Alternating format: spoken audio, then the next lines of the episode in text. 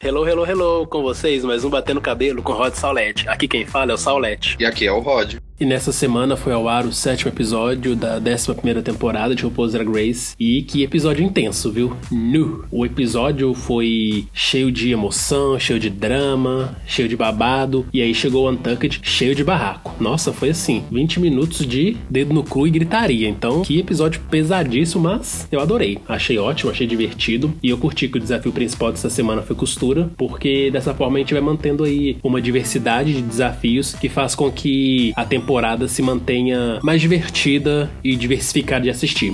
Então, para mim, eu achei a primeira metade do episódio boa e intensa do episódio principal. O Untucked também, assim, pegou fogo. Mas, depois que a Alissa tá lá ensaiando com as queens, dando as dicas de como desfilar, depois eu achei que o episódio ficou vago. Ficou uma lacuna ali no meio. Tipo, ah, não tenho muito o que fazer. Então vamos colocar algo country, uma dança country aqui no meio e toca pra frente o episódio. A única coisa que eu não gostei, assim, do episódio foi essa parte, porque episódio de costura é legal, mas só que como o episódio agora tem uma hora de duração, eles precisam colocar nem que seja 10 minutos, 15 minutos ali para preencher uma lacuna. O que eu achei mais chato do episódio foi isso, mas teve bastante emoção, teve briga, teve coisas engraçadas. A Lisa Edwards é hilária então já vamos fazer um parênteses aí nessa primeira parte do desafio principal. Eu acho que assim, realmente ficou muito deslocado aquela música e a performance das drags, porque no momento a RuPaul falou que teria essa performance no desafio principal. Mas eu acho que só o fato deles trazerem a Alissa Edwards pro episódio, para mim foi assim, um grande presente. Porque a gente ama a Alissa. A Alissa é uma das drags mais divertidas que já passaram por RuPaul's Drag Race. E eu não falo que ela é só comediante, não, porque a Alissa por si só é um evento, né? Ela tem caras e bocas, tem os melhores comentários, e nesse meu tempo aí ela faz muita graça, faz a gente rir o tempo todo. Então para mim foi um grande presente assim poder rever a Alissa e de fato ela foi uma surpresa, porque até então não foi anunciado né, que ela participaria dessa temporada. A gente já viu no All Stars 4, maravilhosa, e revê-la agora na 11 primeira temporada para mim foi assim uma grande surpresa. Então, eu acho que por mais que a performance da primeira parte do desafio principal de costura tenha sido completamente deslocada, eu curti bastante a desculpa para eles trazerem a Alissa para esse episódio e vê-la ali interagindo com as queens, para mim é sempre um primor. Que ela é muito divertida e as drags normalmente adoram a Alissa, então sempre entram na zoeira com ela. E ver a Alissa interagindo com a sua filha drag, a Plastic, para mim, sim, foi muito, muito legal, muito divertido. Então, eu acho que há prós e contras, né? Embora tenha sido uma performance completamente fora de lugar, embora o tema principal da passarela tenha sido da fazenda para a passarela, eu acho que eles tentaram pelo menos fazer essa conexão aí de uma performance country ligada a uma passarela que buscava apresentar materiais provenientes de uma fazenda, né? Tipo casca, flores, verduras. Então achei que foi bem divertido. Pelo menos esse momento em que a Alissa interage com as drags no momento em que elas estão ensaiando pro desafio principal.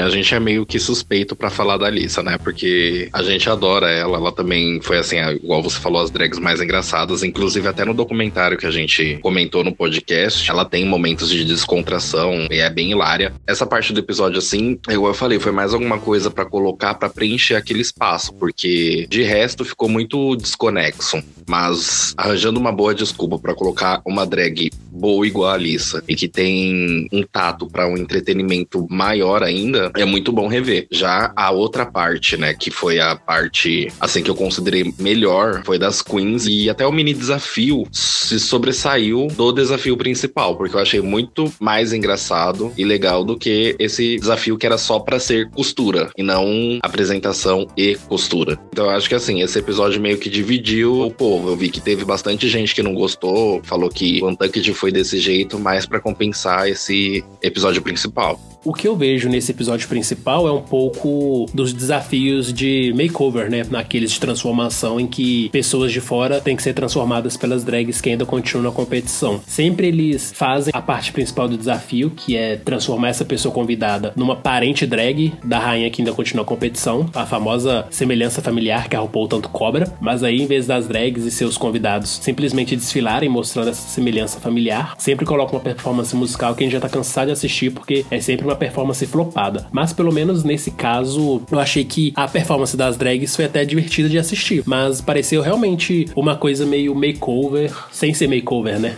mas acontece que Drag Race tenta inovar e nem sempre agrada, mas nesse sentido eu não vi nenhum problema, não. Só mesmo ficou esse sentimento aí de ser uma coisa deslocada dentro da proposta do episódio como um todo. Mas esse é o problema, né? É uma hora de episódio, então eles vão ter que encher linguiça de alguma forma, e dessa vez eles encheram linguiça com uma performance ali que ninguém esperava. Mas eu acho assim, ok, quanto mais tempo de drag na tela, melhor, então não me incomodei tanto assim não. Mas eu acho que o episódio, no geral, eu curti, porque a gente teve aí momentos muito interessantes de acompanhar, né? Tanto que o começo eu achei muito polêmico, porque na hora que a Raja vai limpar o quadro com a mensagem da Scarlett, ela nem queria ler a mensagem da Scarlett, né? Ela simplesmente queria apagar e vida que segue. E deu pra perceber que ela continuou muito revoltada com o fato da Scarlett ter dito o nome dela pra RuPaul, porque na ideia dela, uma drag que tá indo mal na competição tem que assumir que tá indo mal, e aí no caso, não falar o nome de outra drag. Só que eu achei assim, muito, muito egoísta e muito sem noção da parte da Raja até essa postura, porque quatro drags haviam dito o nome da Scarlett. Então, se alguém ali que tinha que estar tá revoltado e puta, era a Scarlett. E ela, no caso, acabou aceitando de boaça as críticas às suas irmãs drag e não fez todo esse alvoroço que a Raja fez.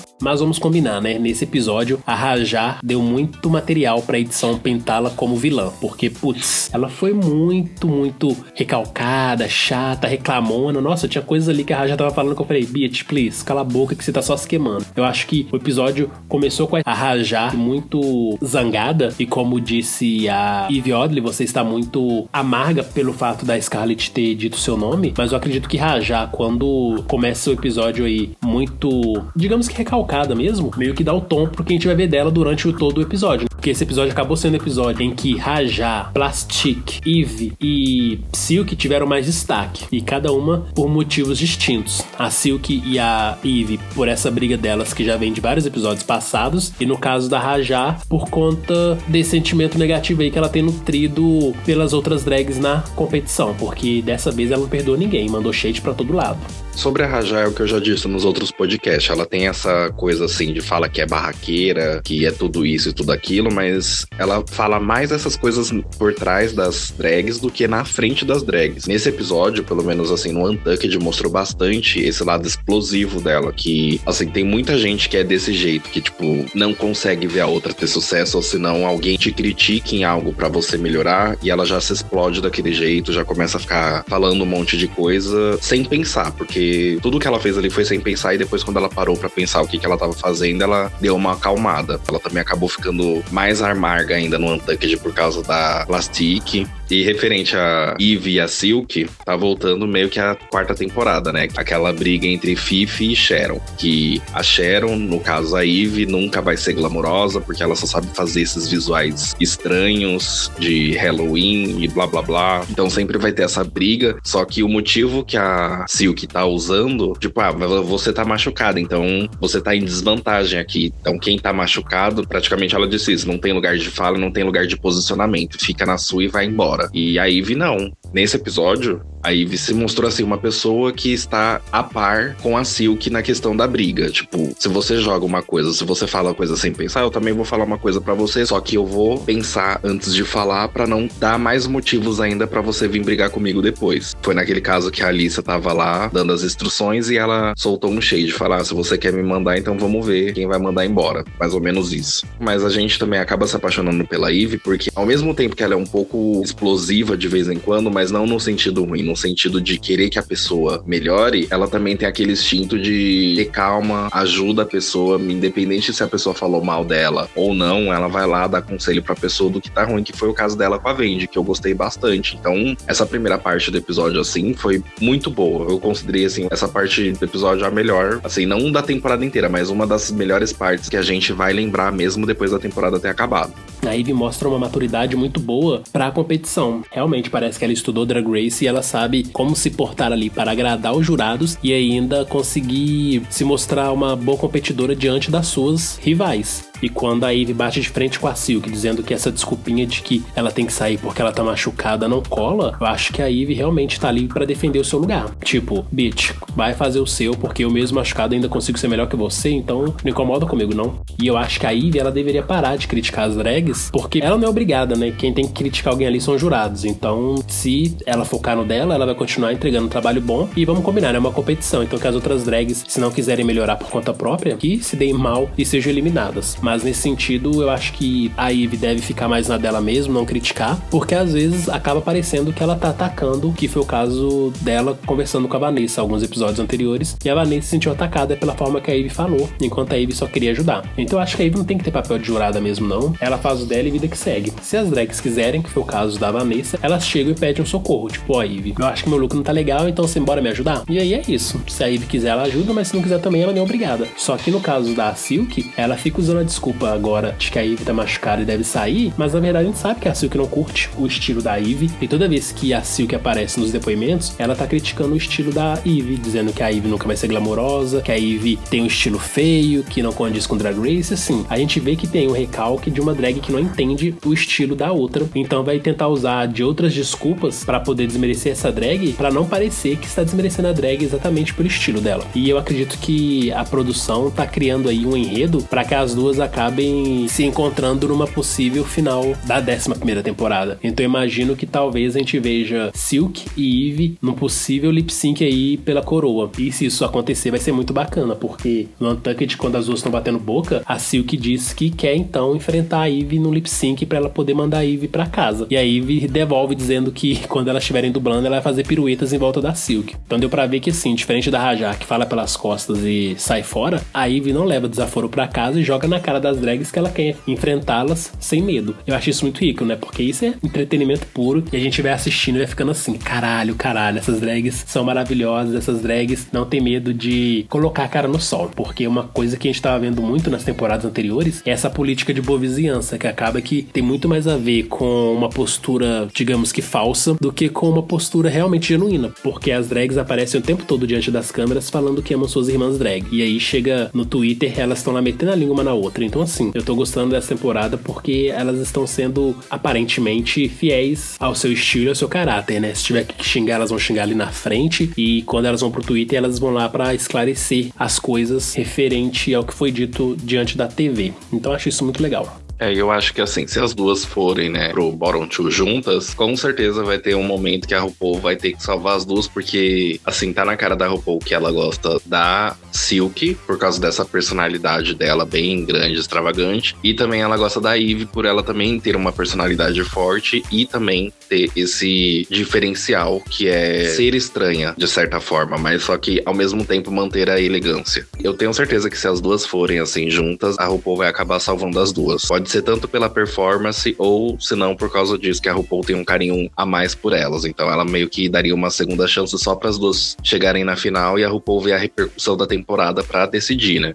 E sobre carinho da RuPaul, é fato que ela também adora a Plastic Tiara. E nesse episódio a gente pôde vê-la em um momento raro de vulnerabilidade, quando ela chega para conversar com a Plastic na sala de trabalhos. E a Plastic acaba revelando que a sua família não sabe que ela faz drag da forma que ela faz e que isso para ela é um problema e ela sente mal porque ela gostaria que sua família soubesse completamente e que a apoiasse. E a RuPaul acaba falando com a Plastic que está na hora dela de fato abrir o jogo para sua família. E mesmo que a família de Plastic não aceite, agora a Plastic tem uma nova família, uma família maior, que é a família de Drag Race, e que a RuPaul seria sua nova mãe. E por fim acaba abraçando Plastic. Eu achei assim algo muito, digamos que até mesmo chocante, né? Porque a gente sempre tem reclamado que a RuPaul nas últimas temporadas se mantém muito distante das drags, pouco conversa com elas quando tá na sala de trabalhos, e nessa décima primeira temporada tem sido completamente oposto. A RuPaul tá mais próxima das drags, tá instigando mais o jogo, né? Sempre fazendo intrigas, igual nessa vez ela perguntando para as drags quem elas acham que deveriam sair da temporada. E aí, quando ela chega pra Plastic, deixa a Plastic abrir e falar mais sobre sua família, sobre como se sente, e acaba abraçando Plastic, eu achei assim, muito, muito legal. Talvez até mesmo muito genuíno da parte da RuPaul, que dá pra ver que ela ainda se importa, né, com a arte drag como arte e como isso pode acabar unindo famílias. Porque isso no primeiro momento acaba fazendo com que familiares excluam pessoas de seu convívio porque não entende que é arte drag em si. Quando as pessoas passam a entender do que se trata essa arte que a gente tanto adora, elas acabam aceitando mais e fazendo com que essas relações familiares se tornem mais fortes. Então achei muito bacana esse momento que a RuPaul acaba sendo meio que uma terapeuta pra Plastic. Eu achei isso muito legal. E gostaria de ver RuPaul nesses momentos mais íntimos com as drags, porque isso é muito rico, né? Não só para quem tá assistindo, mas especialmente para as drags que às vezes estão passando por algum momento tenso e acaba que essas palavras doces de RuPaul servem como um alento para elas essa atitude que a RuPaul teve, né, de abraçar a Plastic por causa dessa história dela com a família dela, meio que faz pelo menos eu pensar que por mais que saiam as verdades, por exemplo, que a Pearl falou que adorava a RuPaul, que admirava muito, só que a RuPaul meio que cortou ela dizendo que ela tinha que falar aquilo só quando as câmeras estavam ligadas, porque quando tá desligada não quer dizer nada. Pelo menos eu penso que a RuPaul ela tá evoluindo de um, um jeito diferente, igual, por exemplo, quando ela tava dando aqueles insultos pra comunidade comunidade trans. Com o tempo, ela entendeu e pediu desculpas, de certa forma. E desse momento que também teve, faz a gente pensar nesse sentido de se redimir aos poucos. Por mais que a RuPaul já seja uma pessoa mais velha, ela também sabe assim que às vezes comete erro. Então, tanto para as questões do programa ganhar M ou do programa ser mais prestigiado, a RuPaul ela tá meio que usando mais o lado da humanização dela com as drags que estão ali. E tanto que até no começo da temporada todo mundo achou estranha essa atitude da RuPaul de chegar do lado da drag, conversar, instigar a briga, instigar elas a saírem da zona de conforto, que não era assim recorrente nas temporadas anteriores. Então é o que tá sendo legal. Mesmo a Plastic falando sobre a família dela, a gente já começa a perceber que a Raja tá meio que, de certa forma, com recalque, né? Falando, tá, o que que uma conversa de personalidade tem a ver com a sua família saber se você faz drag ou não. A questão não é nem só, por exemplo, da família saber se você faz drag ou não. Por exemplo, você é uma pessoa gay não assumida ninguém sabe que você é, só os seus colegas, pessoas assim, amigos próximos que sabem. E sua família acaba não sabendo, tipo, você vai ficar meio que recuado porque você não quer ficar demonstrando toda hora e tendo a ideia na cabeça de que sua família não vai aceitar, mesmo você sabendo ou não que a família não vai aceitar. Você meio que fica preso, então você não consegue ser o seu eu 100%. Então meio que faz sentido, às vezes, a Plastic ser desse jeito. Você mais na dela, não querer se expor bastante. Eu não sei se já aconteceu com você, mas já aconteceu também também comigo e com outros colegas também que eu tenho. A questão não é nem a personalidade da pessoa, mas é o jeito que a pessoa tá ali, que vai transparecer aos outros que é a personalidade dela.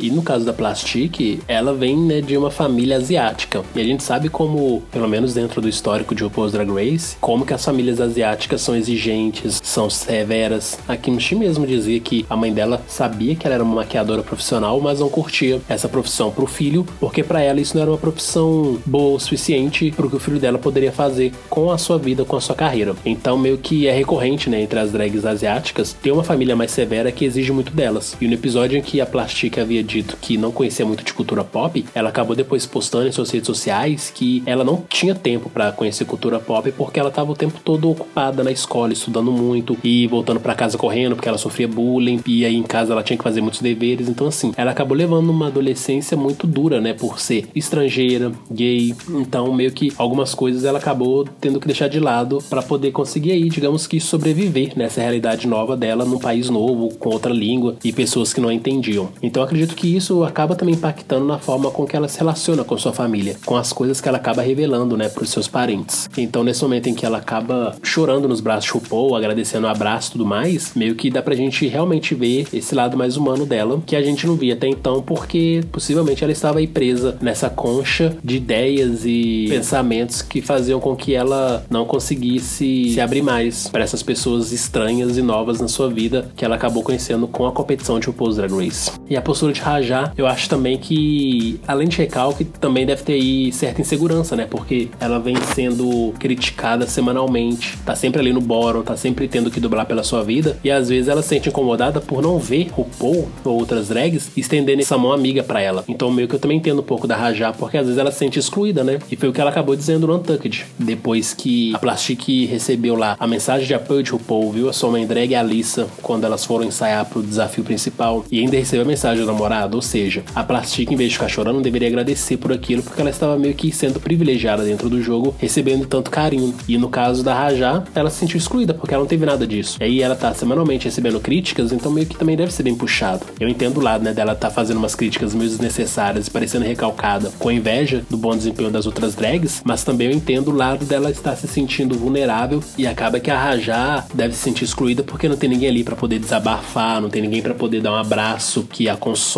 Então meio que eu também entendo as frustrações dela e a forma com que a Raja acaba demonstrando essas frustrações não é dando o seu melhor na competição e mostrando que ela merece continuar ali. Ela acaba demonstrando essas frustrações quando ela explode no Untucked e vai lá meio que ofuscar o momento de alegria da Plastic, ou então quando ela tá nos confessionários metendo a língua em todo mundo. Então quando a gente acaba se colocando no lugar do outro, a gente entende um pouco dessas frustrações que o outro sofre, né? Então meio que entendo um pouco a Rajá e tenho até pena mesmo dela. Mas ela acabou dando material para ser vista como uma personagem vilanesca nessa temporada atual de Drag Race como ela também já tava ficando muito no bórum e além dessas inseguranças, já tava meio que na hora de sair porque ela não tava mostrando a diversidade que os jurados queriam. Então, meio que fez sentido ir agora Agora pensando nas outras drags, tem algumas drags ali, por exemplo, que na competição seguem bem apagadinhas, né? E eu temo que quando elas forem aparecer mais, será no momento assim em que elas vão acabar levando sachê away. Por exemplo, a Sugar Cane, a gente raramente vê ali. Vez ou outra ela aparece num depoimento comentando sobre outras drags, nem é sobre ela ou sobre o desempenho dela, então ela segue apagadinha. E eu acho que quando ela aparecer ali vai ser ou para ganhar o episódio ou para levar um sachê away, porque na competição ela segue bem planta, né?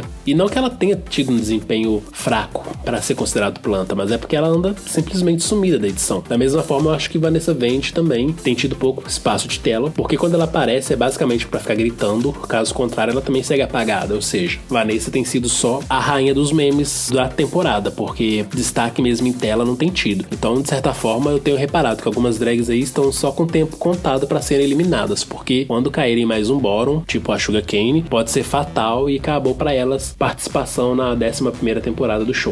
No caso da Sugar eu acho que ela pode ser meio que uma Cameron Michaels, que fica meio que apagada na competição, mas quando vem, por exemplo, o próximo episódio que é o Snatch Game, pode ser que ela, sei lá, revele alguma habilidade, alguma imitação dela que seja tão boa quanto a da Cameron Michaels para fazer ela ganhar um desafio. Ou se não, igual você falou, pode ser mesmo que quando ela começar a aparecer mais, é o episódio que ela vai sair. E referente também da Vendi Mateo, nesse episódio, eu não achei que ela mudou muito na roupa dela. Continua ainda aquela mesma coisa coisa de tipo meio que um sutiã e uma calcinha, praticamente. Ainda bem que ela foi salva, porque eu acho que se ela ficasse ali, a Michelle ia detonar muito a roupa dela. Eu também temo que, assim, se a Benji não mudar na próxima semana, que eu acho que ela não vai conseguir também nem ser salva, porque ela já mostrou ser uma pessoa muito barulhenta e grita demais, eu não acho que ela vá muito bem no Snatch Game. Então, se ela cair no bottom, acho que ela pode dublar e ir embora até. Se ela também não mudar essa silhueta, esse estilo de roupa que ela usa. Por mais que a marca dela seja uma prostituta, uma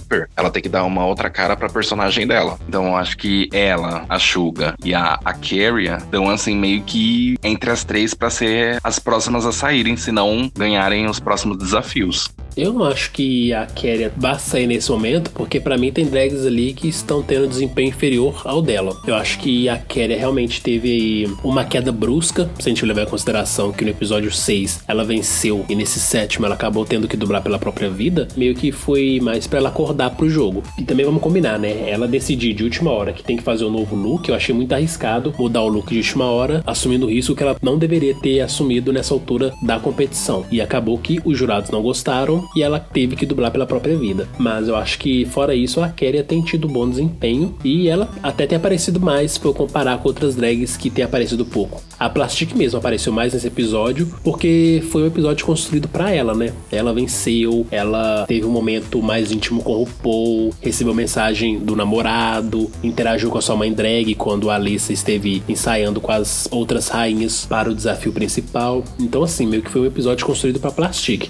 Mas se a gente for olhar nos episódios anteriores, a gente só vê a Plastic na hora do desafio principal e do desfile, porque ela sempre seguia apagadinha. Então eu acho que a Keria, comparando com outras drags, ainda tem tido um destaque maior. Mas Mas, de fato, essa semana ela não entregou o que os jurados esperavam. E vamos combinar, eu achei que o look dela era um dos looks mais fracos comparados com as outras drags. Não que o look dela tenha sido feio, até gostei. Mas eu acho que como eles pediram um look com elementos naturais, o dela tinha pouco, né? Porque era mais jeans e uma coisa ou outra ali de fruta. Então acho que por isso que ela acabou caindo no bottom. Agora, os outros looks, eu gostei bastante. Essa também para mim foi uma passarela muito boa e que as drags que estavam ali desfilando sabiam que elas estavam desfilando e fizeram uma apresentação muito, muito legal, muito, muito rica e eu gostei bastante. Então, assim, no geral, eu acho que a Vanessa realmente merecia talvez um bottom aí, mas eu gostei de todas, até mesmo da Raja O'Hara, que tá aparecendo no Groot, de Guardiões da Galáxia, eu achei que também foi bem. Mas ela, assim como a Kéria, assumiram um risco que nessa altura do campeonato não deveriam ter assumido, que é fazer uma roupa horas antes de terem que desfilar. E acaba que elas fazem uma roupa não tão boa quanto se tivessem feito desde o início e são punidas com o Boron, né? Agora, outros looks ali eu achei maravilhoso, tipo o da Ivy Odley, eu achei lindo, fora as cores que ela utilizou, fora o material que ela utilizou, foi meio que um frescor vê-la, né, glamurosa pros padrões da Ivy. Então acredito que o dia que ela resolver ser glamurosa ali, ela pode levar o episódio inteiro, porque deu para ver que ela consegue ser glamurosa quando ela quer. E aí o look da Plastic também foi maravilhoso, mas assim, mais um corpete.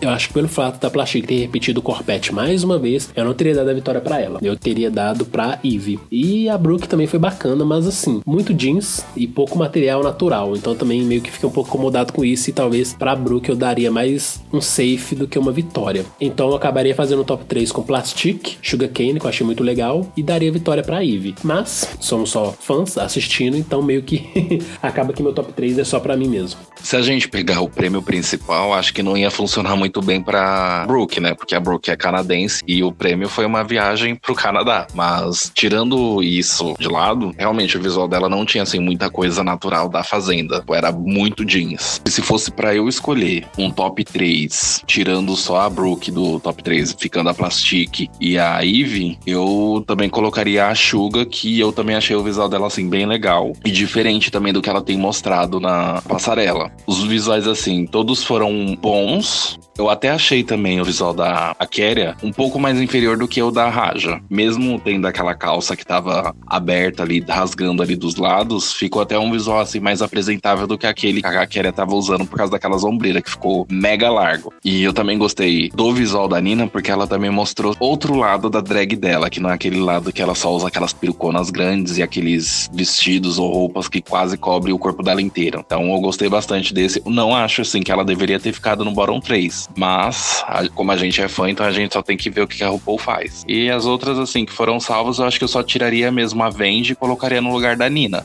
Ah, e outra também, assim, que para mim eu achei legal, mas depois que eu vi as drags criticando, eu achei que talvez ela também merecesse um bottom, foi a Silk. Mas assim, eu curti o look da Silk e achei até justo ela ter sido salva, não precisar cair no bottom nem nada. Mas como as drags convivem com a Silk e veem o look dela com maior detalhes do que a gente, talvez elas podem ter razão em achar que a Silk merecia bottom. Mas no geral, achei que o look da Silk também foi interessante. E comparado com o que a Silk tem mostrado, foi um look muito bom e uma evolução no que a Silk já costurou, né? Porque tem uns looks que a Silk fez aí que eu achei de gosto bem duvidoso, mas isso eu achei bem legal. No montante mesmo, a Keria e Rajá foram mal e caíram no bottom. E eu gostei bastante, foi um lip sync muito legal, muito bom. E pela primeira vez, né, a gente teve aí duas Davenport no lip sync pela sua vida e eu achei muito, muito bom o lip sync delas. Mas como a gente tá acostumado com a Kennedy, né, uma das maiores representantes da Davenport, fazendo lip syncs memoráveis, grandiosos, com muito bate-cabelo, dando vários death drop e tal. Eu achei que talvez nesse lip sync da Akéria e da Rajá, talvez uma música mais animada, né, com mais piruetas, seria legal de a gente ver. Que a gente veria as Davenport no seu melhor momento aí, dando o máximo de si para provarem que merecem ficar. Mas eu acho que foi um lip sync muito bom e talvez um dos melhores até agora dessa temporada. E a decisão de RuPaul de mandar Rajá, embora eu acho que foi mega justa, porque, né, quarto lip sync dela não dá mais para você tentar proteger tanto, não. Eu acho que mesmo se ela tivesse sido melhor que a Kéria, não tinha mais pra onde correr. Meio que na próxima semana a gente veria Rajá de novo aí no bottom 2. Então,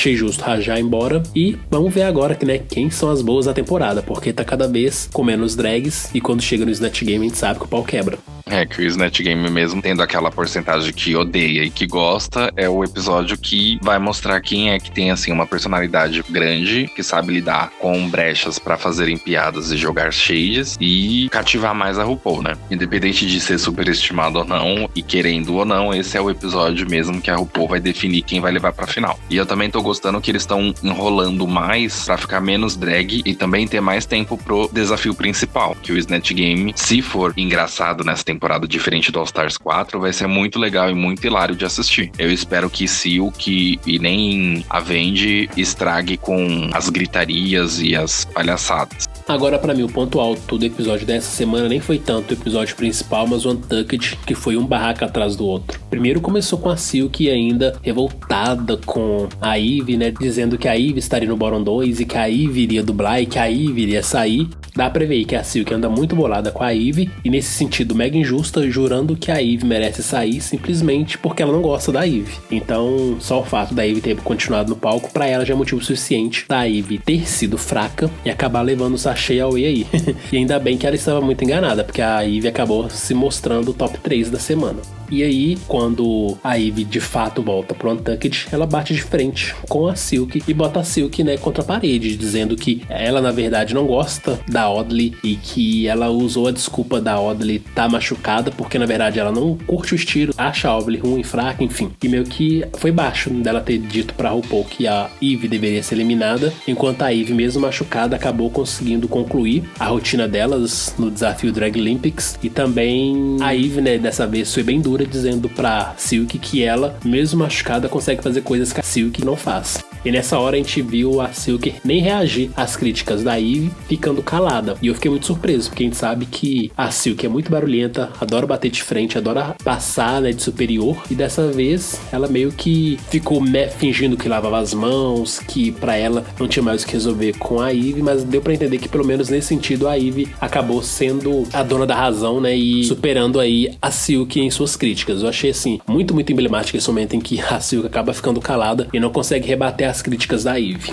A Eve, ela conseguiu meio que acertar, assim, o ponto fraco da Silk. Quando ela começa a jogar, as, assim, as verdades mascaradas da Silk na cara dela. Porque desde o começo da temporada, a Silk vem falando que a Eve é inferior por causa desse estilo que ela tem. E a Silk também tá meio que uma plastic falando, tipo, eu sou bonita, você nunca vai ser bonita e nem glamurosa como eu sou. E o ponto alto mesmo do Untucked foi essas brigas. Tanto que quando começou, acho que até no primeiro bloco, acho que nos 5, 7 minutos, que já passa a RuPaul falando pras drags irem pros bastidores, eu sabia que ia dar alguma treta. A gente sabe quando tem treta nesse novo estilo, porque elas já vão direto, assim, bem no começo do episódio, já pros bastidores. E eu gostei também da Ivy ter falado essas verdades de jogada, mas só que depois eu meio que fiquei. Eu não sei como que eu posso definir como que eu fiquei, porque ela acabou também discutindo com a Vende. E eu fiquei meio que dividido, porque a Vende, ela sai gritando, ela briga, mas só que ela briga em quem grita mais alto. Eu não gostei disso. E o da Eve, acho que foi meio que desnecessário ela ter voltado assim um pouco daquela briga que teve inicialmente com a Vendi pra meio que tirar a satisfação dela, tipo, ah, por que, que você falou meu nome quando a RuPaul perguntou aquilo? Como a gente já assiste já há algum tempo, a gente não sabe se a produção meio que deu alguma dica para falar, tipo, agora vocês lavam a roupa suja, joga as coisas que elas falaram antes nesse assunto que tá tendo aí. Então eu não sei, mas nessa briga eu também concordo mais com a Eve do que com a Vendi. Então eu não sei assim definir. Só que eu achei meio desnecessário todo aquele away. O que eu acho é que nessa altura da competição, né, já estamos na metade aí da temporada, as drags estão com os nervos à flor da pele. Então, qualquer motivo para atrito, elas agarram com unhas e dentes para poder extravasar suas frustrações com o jogo, seus estresses, o cansaço. Então, meio que elas escolhem uma drag como alvo, mais para poder despejar essa raiva que elas não podem, por exemplo, despejar na RuPaul, né, ou na Michelle Visage, mas acabam descontando uma nas outras. Tanto que depois que a temporada acaba, várias drags que vivem brigando se mostram amigas, estão o tempo todo aí saindo juntas, fazendo trabalho juntas. Mas eu acho que a frustração, tanto de Eve quanto de Vanessa Vane, de Silk, Rajá, tem muito a ver aí com a situação delas no jogo. Delas se sentirem muito pressionadas, exaustas, e aí elas acabam batendo boca uma com a outra para tentar aliviar um pouco esse peso que é a competição. Eu acabo que nem tomo muito partido assim, não, a não ser no caso da Silk, que é claro que ela sempre se acha superior a qualquer outra drag e tentou o tempo todo diminuir a Eve. E a Eve dessa vez conseguiu, pelo menos, mandar as verdades que a Silk tá precisando ouvir mas no geral não tomo partido porque deve ser muito difícil você estar numa competição, não ter um amigo íntimo para poder confidenciar, desabafar. E aí você também deve ver na corda bamba, não sabendo se essa semana vai ser a que você vai sair ou que você vai permanecer e vencer. Então eu acho muito tenso, mas eu gostei, porque esse Untucked do jeito que foi feito lembrou muito os primeiros Untucked que vivia, cheio de barraco. E nesse episódio a gente piscava e tinha um barraco novo rolando. Então eu gostei bastante e espero que pelo menos aqui fora as drags estejam bem entre si, porque também não compensa, né, levar esses barracos pra vida. Mas eu acho que pro programa e pro entretenimento que Drag Race nos apresenta é sempre bacana e divertido ver as drags aí batendo boca e se engolindo. É, eu acho que essa questão assim mesmo de bater boca, de ter briga e desavenças é mais no programa. Porque acho que no, depois, quando elas saem, elas sabem meio que separar assim, o que, que aconteceu lá e o que, que elas podem levar de interessante ou se desculpar depois. Igual você mencionou, tem várias drags que brigaram no programa, mas depois que saíram que tá tudo bem hoje em dia. Eu espero que, assim, depois que tenha acabado, né, que elas já gravaram a maioria dos episódios, só falta a reunião, elas estejam bem. Se tiver uma reunião igual teve na décima temporada, que é a reunião antes e a coroação depois, né, no episódio, elas possam se abrir mais com a psicóloga RuPaul, né, que a RuPaul serve de psicóloga nesse episódio. E também espero que a RuPaul também não dê nenhuma gafe, igual ela deu também com a The Vixen. Então agora a gente já vai encaminhar para a segunda metade da temporada, se ela tiver 14 episódios, como tem sido nas últimas temporadas. E aí vamos ver, né, como vai ser esse Snatch Game e torcer para mais uma vez a gente ter um episódio divertido de assistir e que tem um Untucked cheio de polêmicas que a gente tá aqui para isso também. Por hoje é só. Muito obrigado por nos ouvirem. Não se esqueçam de se inscrever em nosso canal e curtir nossas redes sociais, Draglicious e Fusco News. Links na descrição. Aqui é o Rod. E aqui é o Saulete. Até o próximo Batendo Cabelo com Rod Saulete.